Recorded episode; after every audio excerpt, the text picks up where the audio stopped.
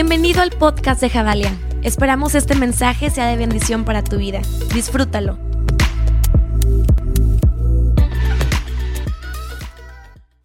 Hola amigos de Javalia, gracias, gracias por invitarme el día de hoy. Ah, es un gusto poder estar con ustedes hasta no sé si decir Querétaro o decir a quien, donde sea donde nos estén viendo, pero en verdad gracias, gracias por este espacio.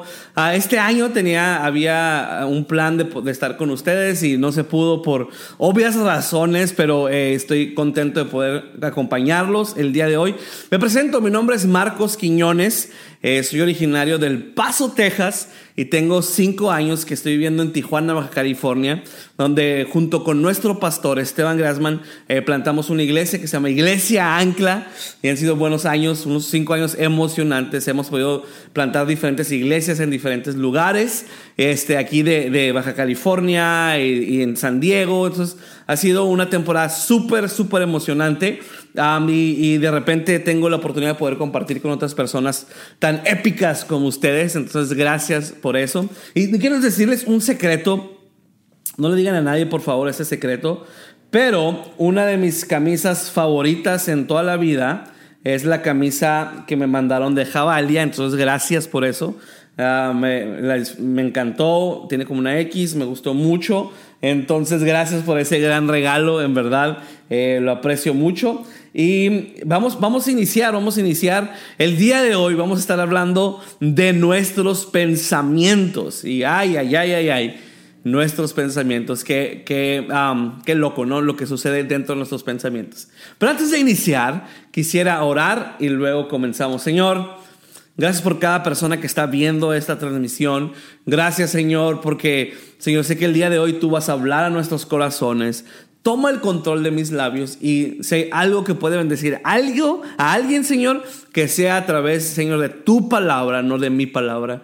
Gracias por Javalia, Señor. Gracias porque tú los plantaste en esta ciudad con un propósito. Gracias por lo que se logrará a través de esta comunidad tan hermosa. Señor, y gracias por cada cada uh, persona que vendrá a conocerte a través de esta iglesia. Bendigo a los pastores, a los líderes, al área de niños, al área de alabanza, a todos, Señor. Síguenos manteniendo unidos para seguir haciendo la obra del ministerio. En tu nombre oramos. Amén y amén. No sé si alguien ha tenido días difíciles, uh, pero uh, es, es normal tener días difíciles y, y, yo creo que para mí hace unos siete años yo tuve una temporada difícil, no solamente un día difícil, sino una temporada muy difícil. Fue una temporada donde perdí mi trabajo, uh, perdí, eh, como perdí mi trabajo, perdí la provisión. Y como yo trabajaba en la iglesia, ese era mi trabajo, al perder, la, eh, perder el trabajo, y no es porque hice algo mal, nada más ya se acabó mi temporada en trabajando ahí, como perdí mi trabajo, perdí provisión, pensé que había perdido también a mi llamado, pero no, no fue así. Ah, después entendí que mi llamado no está conectado por dónde trabajo. O sea, si ya no trabajo en la iglesia no significa que ya no estoy llamado, pero esa es otra historia, pero lo aprendí. Pero entonces vino una temporada muy difícil para mí, una, una temporada muy oscura y caí en una temporada de, de obscuridad, de depresión.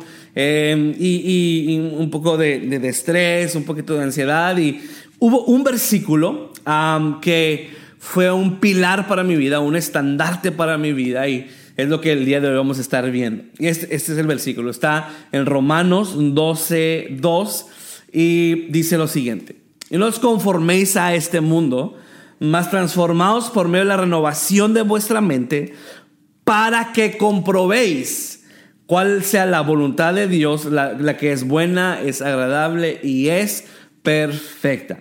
Eh, una vez más, no nos conformes a este mundo, no se, no se, conformen a este mundo, más bien transformados por medio de la renovación de vuestra mente, lo que estamos hablando el día de hoy, uh, para que comprobéis cuál sea la buena voluntad de Dios, agradable y perfecta. Y para iniciar, quiero recordarte que la voluntad de Dios para tu vida y para mi vida es buena. Y si es buena, esto significa que no es mala, sí, que no es mala. Y, y se, se, se, escucha un poquito obvio, pero para muchos de nosotros no es obvio, porque pensamos que Dios tiene que pensar como nosotros pensamos. Entonces, si yo digo que esta relación en la que estoy por entrar es buena, Dios tiene que decir que también es buena. si estoy por cerrar este contrato con este socio y yo digo que es bueno, Dios tiene que saber que también es bueno. Y ah, ese es el reto eh, como cristianos. No todo lo que tú piensas que es bueno necesariamente está probado en el cielo. Entonces, la voluntad de Dios es buena, es buena a nuestras vidas. Ah, yo viví una temporada muy interesante creciendo de niño y, mi papá cuando yo nací se escapacitó la espalda y, al, no poder eh, trabajar, pues no, podía, no había ingreso en la casa y fue un, relajo en, mi, casa. No un relajo, pero fue una temporada de escasez, de batallar con el dinero y y, ah, pero al, mismo momento que mi papá se lastima, él fue drogadicto por 40 años y, Dios lo toca, lo transforma su vida. Y mientras está lastimado, también se da cuenta que el Señor lo llama a empezar centros de rehabilitación. Entonces, yo al crecer, no nada más estábamos en escasez, pero aparte mi papá empezó un centro de rehabilitación para drogadictos y alcohólicos. Entonces, crezco alrededor de esta cultura mientras iba a una iglesia en Ciudad Juárez que se llama Vino Nuevo. Ah, entonces voy creciendo en el centro de rehabilitación, en la iglesia Vino Nuevo. y, años después me preguntaba qué tan bueno pudo haber sido eso. pero yo quiero decirte esto, que los planes de Dios, ah, los propósitos de Dios para tu vida y para mi vida son buenos. De hecho, Romanos 8, 28 dice lo siguiente, y sabemos que para los que aman a Dios, todas las cosas cooperan para bien. Esto es para los que son llamados conforme a su propósito. Es más, quiero decirte esto. Si tú estás soltero, la persona que Dios tiene para ti va a ser, eh, va a ser de tu agrado, va a ser de tu agrado. Muchas veces pensamos que Dios escoge como nuestros papás escogían nuestra ropa de adolescente. No sé de ti, pero a mí no me gustaba cuando mis papás escogían mi ropa porque me traían ya sea la camisa largota o, los colores así medio no tan cool, ah, porque yo pensaba que era la persona más cool en el universo.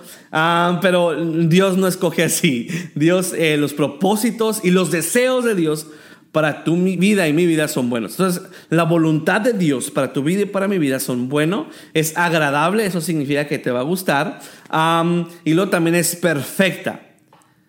Esto significa que es exacta. La voluntad de Dios para tu vida y para mi vida es exacta.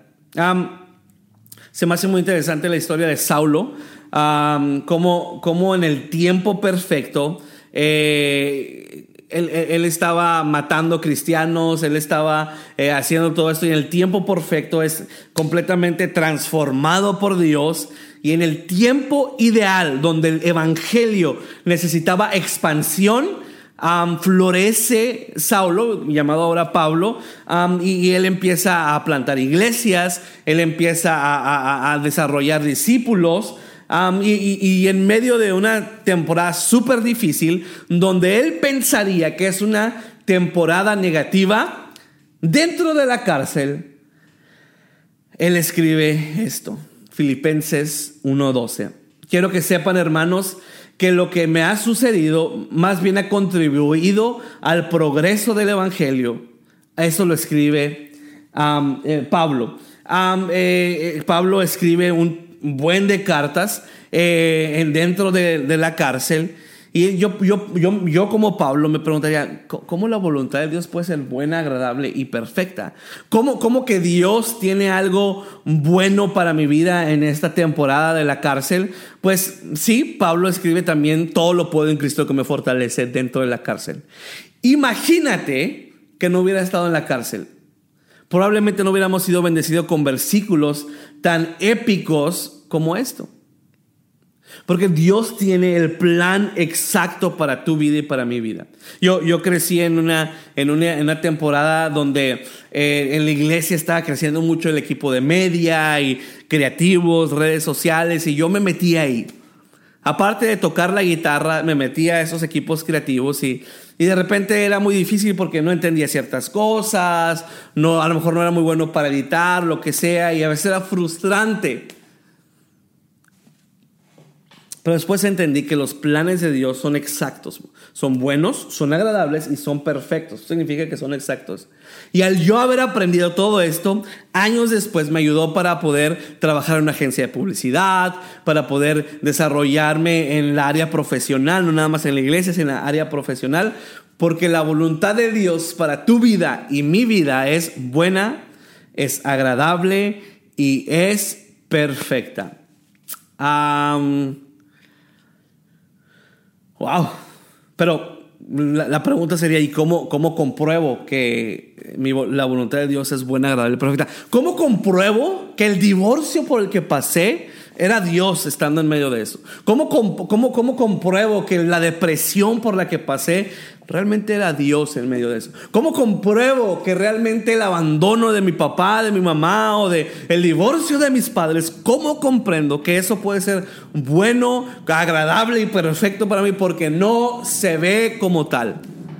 Y la verdad es una muy, muy buena pregunta. Es una pregunta que yo me haría y yo me hice muchas veces en diferentes temporadas de mi vida. Y quiero explicártela en el mismo versículo. Este mismo versículo dice lo siguiente, y no os conforméis a este mundo, más bien transformaos por la renovación de vuestra mente. Si tú quieres, si tú y yo queremos entender porque cómo la voluntad de Dios es buena, agradable y perfecta, necesitamos ah, seguir esta pequeña fórmula. ¿Listo para la fórmula? La primera parte de la fórmula es, siguiente, es la siguiente, no te conformes a este mundo. E, ese, e, e, básicamente, ese es es la, una de las la clave para, para entender la voluntad de Dios buena, agradable y perfecta es no te conformes a este mundo, no, no, no te adaptes a este mundo, ¿no? Y lo que significa adaptarse básicamente es eh, seguir los patrones de este mundo, abrazar las conductas de este mundo. Y este versículo dice, no te adaptes a este mundo, no, no te adaptes y, y muchas veces es más fácil adaptarnos a lo bueno que a la voluntad de Dios. ¿Ves ah, eh, la forma en que, el mundo, que el mundo ama? Eh, la forma que el mundo eh, gana su dinero, la forma en el que el mundo tranza, la, manera en la que el mundo maneja a, su esposo, su esposa o sus valores familiares. Muchas veces no es la, la voluntad de Dios. Y este versículo dice, Marcos, no te adaptes a este mundo. No, no, no. No te, no, te, adaptes a este mundo. no, no, no, no, no, no, no agarre los mismos pensamientos económicos de este mundo que dicen que entre más tengo, más valgo. No te adaptes a este mundo. No, no, no, no, no te adaptes a este mundo de cómo tus amigos tratan a sus papás. No te adaptes a este mundo. No te adaptes a el proceso de una relación de noviazgo como lo hace el mundo. No, no te adaptes a eso. La Biblia nos dice, si quieres comprobar cuál es la buena voluntad de Dios, agradable y perfecta, número uno, no te adaptes a este mundo. a lo mejor en esta temporada te has adaptado y, has, y, y como que de repente como ya no estoy yendo los domingos a la iglesia, como que, ay, le aflojé un poquito en mi tiempo de oración y, y, empiezo a tener pensamientos, la Biblia dice, no te adaptes a este mundo. Y luego dice, segunda parte de esta gran fórmula, dice, no nada más no te adaptes a este mundo, dice, más bien transformados por medio de la renovación de vuestra mente. Entonces, número uno, no me adapto a este mundo. Número dos, transformo nuestra mente o transformamos nuestra mente. Y la mente es un arma sumamente poderosa. La mente nos puede controlar completamente. ¿Ves? Tu mente te puede llevar a, a hacer o pensar cosas que jamás existieron. Hay personas que entran a un cuarto y dicen, nadie me quiere. Y ni han hablado con nadie. Hay personas que van a, empiezan un negocio y dicen, me va a ir mal. Y todavía no inicia. Hay personas que dicen, no, es que a mí todo me sale mal. Y, y, su mente ha creado este patrón de pensamiento que dice, me va a ir mal, me va a ir mal, me va a ir mal. Entonces me preparo para lo peor.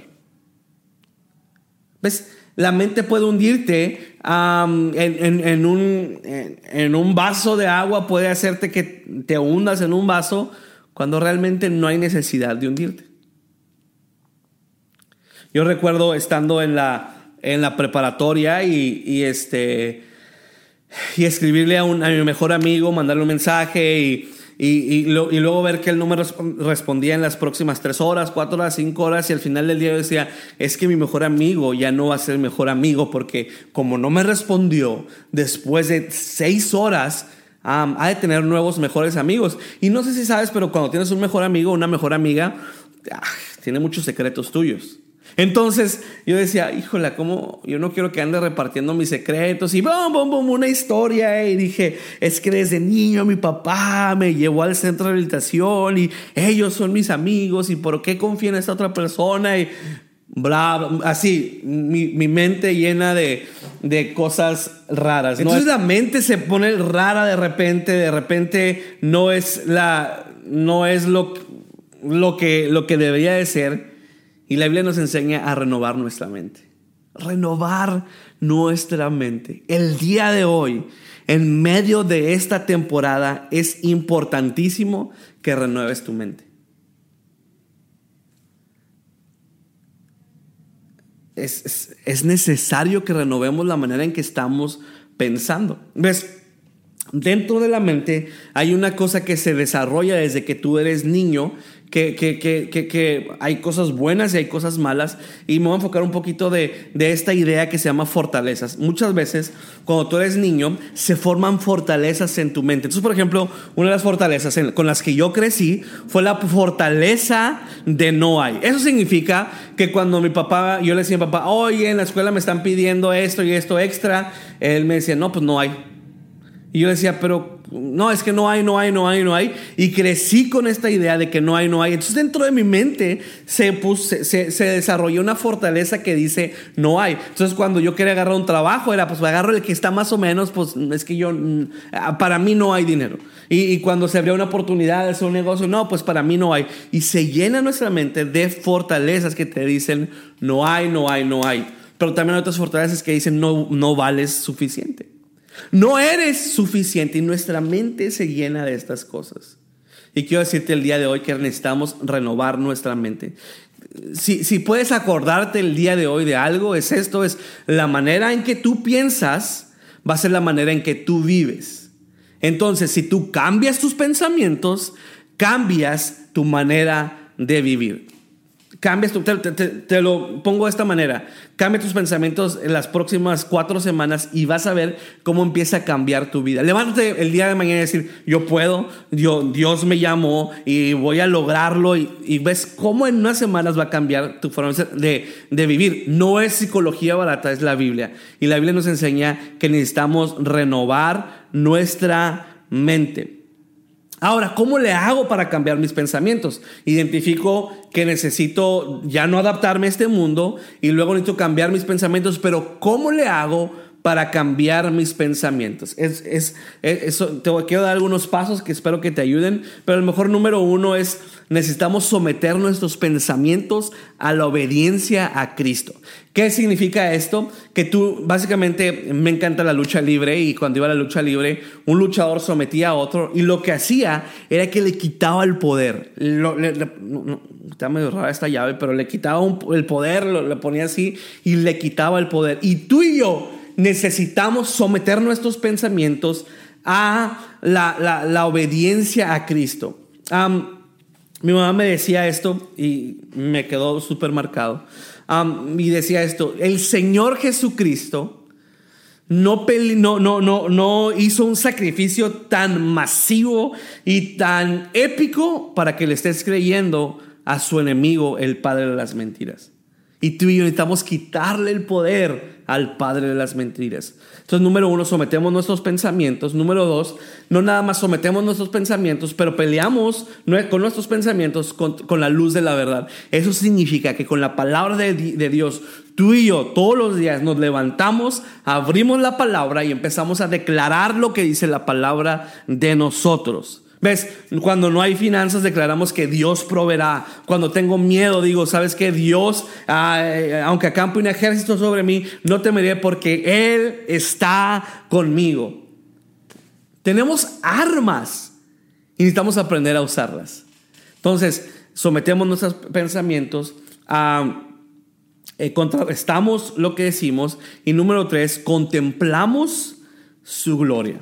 Segunda de Corintios 3:18 dice lo siguiente, por tanto todos nosotros mirando a cara descubierto como un espejo la gloria de Dios, somos transformados de gloria en gloria en la misma imagen como el Espíritu del Señor. Esto significa que lo que yo veo que, lo que yo contemplo, en esto me convierto. Entonces, si mis pensamientos están, no tengo, no tengo, no tengo, y luego tengo amigos que dicen, no tengo, no tengo, no tengo, no tengo, y estoy viendo videos de, tristeza, de, fracaso, o novelas, o youtuberos, o blogueros de no hay, no hay, no se puede, no se puede, no se puede, y todo es así, ¿Qué crees que va a suceder contigo? No vas a poder, no vas a poder, no vas a poder. Y la verdad es que tú y yo tenemos que empezar a contemplar en lo que nos queremos convertir. Número uno, tenemos que convertirnos en nuestra vida a Cristo em, necesitamos empezar a voltearlo a ver a Él y decir, Señor, yo no puedo solo, necesito de ti.